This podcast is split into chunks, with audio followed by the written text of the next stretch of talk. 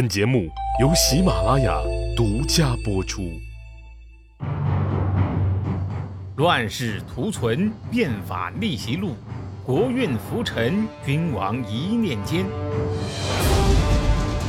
看两千五百年前的战国乱世，各国如何解锁强国路。上回说到呀，智襄子水淹晋阳，得意忘形的时候呢，说了一句。吾乃今之水可亡人国也。结果呢，言者无心，听者有意呀，这就让韩魏两家起了戒心。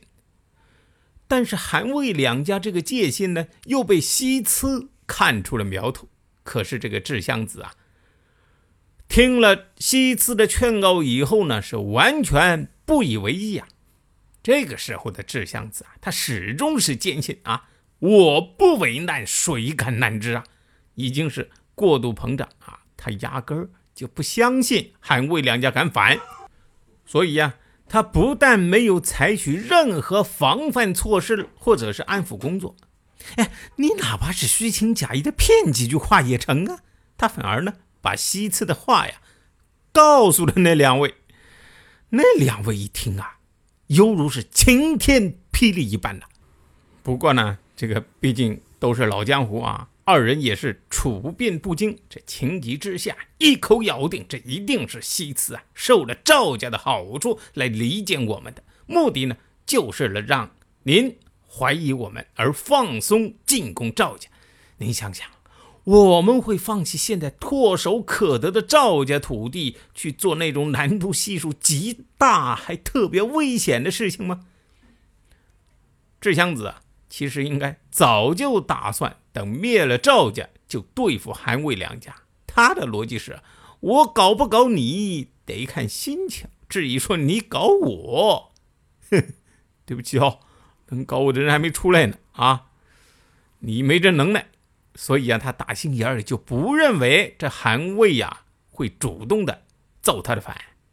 现在看韩康子和魏桓子这么说，哎。跟他的主观判断是一样的，他心理上就更加认同啊，所以啊，他就对这两家说：“我呢，也就随口说说啊，聊个天你们俩呢，放心啊，我不会当真，对你们还是放心的。”这俩人啊，从这个智襄子那儿一出来，哎，又被这个西辞给撞上了。哎呀！这个西子真的是成了精了啊！你只他那个只看了一眼，又跑到那个智箱子那说：“主上，您怎么把我的话跟那两位说了啊？”智箱子就奇怪说：“哎，你怎么知道我跟他们说了的？”西子就说了：“他俩出来的时候很认真的看了我一眼，然后呢就迅速走了。这是因为他们知道我猜中了他们的心思才这样的。”如果这个智襄子啊能通一点儿人情世故的话，他就能知道西辞的分析啊是很有道理的。可惜呀，他还是不当回事。西辞一看，完了，哎，这个人呐，犯起傻来劝都劝不住啊！嗨，事不可为，不如一走了之吧。于是就向智襄子请示：“我呀，我要到齐国这个去啊，出使齐国。”然后这个西辞啊，就到齐国去避祸了。所以读到这个西辞这个人呢，我就想到后世啊，也有一位，就是范增。哎，项羽的谋士，遭遇呢是如出一辙。不同的是呢，智襄子是过于相信自己的判断，所以他不相信西辞的判断，但是呢，并不怀疑西辞的忠诚，所以呀，西辞能够平安出使齐国。而范增呢，那就更有悲剧性了。他和西辞一样，洞察了一切，但是呢，项羽怀疑他的忠诚，负气之下一走了之。和西辞相比呀，就少了一份洒脱，所以呢，结局就多了一份悲凉。这个咱们按下不表，等以后啊有空说这个楚汉相争啊，咱们再说。再说这个时候的晋阳城里边，水呀已经是淹了三年了，出路在哪里呀？没有人知道。希望在哪里呢？也没有人知道。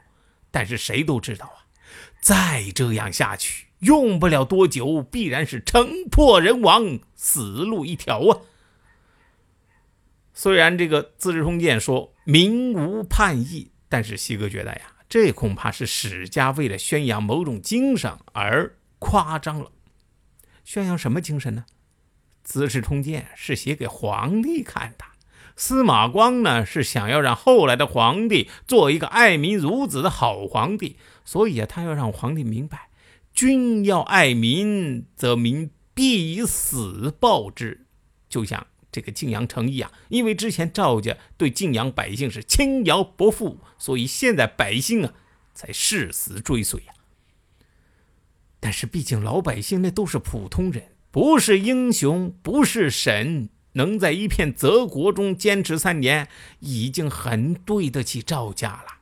面对这样没完没了的折磨和随时随地的死亡威胁，真的就民无叛意了吗？而这一点呢，也正是赵襄子所担心的。难道就等着哪天城破了，甚至城内百姓反叛，把自己绑给智襄子吗？有什么办法呢？这个问题啊，他想了无数遍，但是呢，一筹莫展。这一天呢，他找来家臣张梦谈商量着该怎么办。张梦腾啊，就向他建议。说主上，你别看韩魏两家现在和智家在一个战壕里面，但是我呀观察过了，这两家是出工不出力，怀着其他的心思呢。你想想，他们能有什么心思啊？啊，如果我们赵家没了，那么智家能放过他们两家吗？不如啊，您让我今天夜里就到他们两家去，小以厉害，我呀策动他们两家。反水。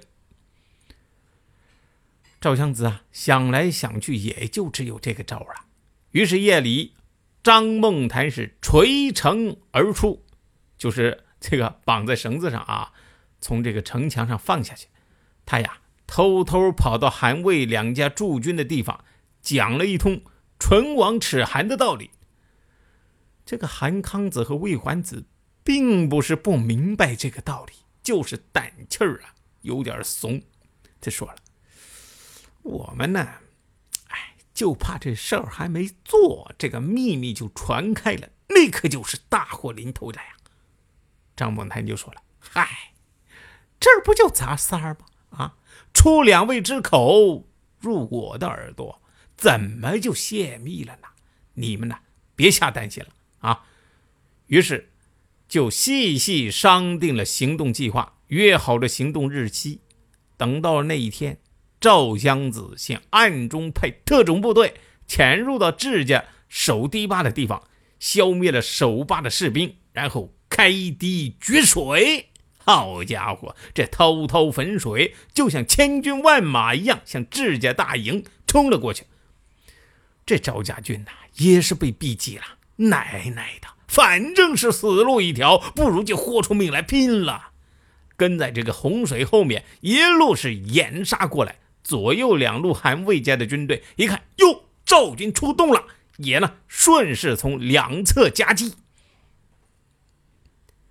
这个智襄子啊，正在大营里边呼呼大睡呢。突然间，这大营就被水给淹了啊！赶紧组织救水，乱成了一团。智襄子啊，正在蹊跷呢，好端端的哪来水呢？他压根也不会想到，城里九命只剩下一命的赵家会在这个时候来一记绝杀呀！直到喊杀声惊天动地的传了过来，他想逃也来不及了。至此，智襄子是大败被俘，身死族灭，再造一个强大晋国的梦想化为泡影，全族啊！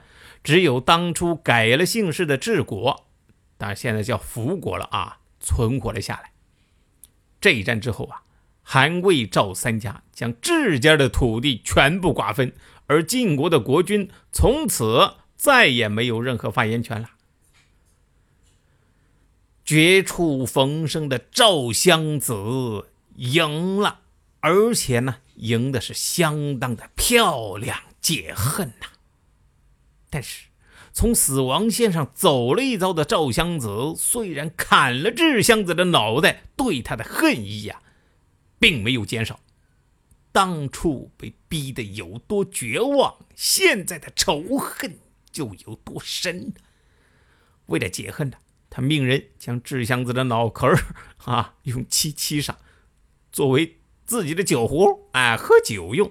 你说 恨人的这个样子啊，哎，这喝酒的时候不知道他膈应不膈应啊？当然，这个古人啊，好像，哎，就有这么一个，哎，想法，就是喜欢把这个仇人的脑袋砍下来，然后做成酒壶 或者是尿壶。可见这个仇恨呢，不仅能人让人失去理智，而且呀。让人的心里呀扭曲。这么一来呢，又生出一对节外之枝。什么节外之枝呢？且听下回分解。谁按下了礼崩乐坏的启动键？哪些小弟逆袭成带头大哥？哪些大哥被带进了坑？又有多少君王魂断强国路？西哥从《资治通鉴》《战国策》《史记》中筛出战国大事件，为您剖析国运密码，轻松理清战国乱史。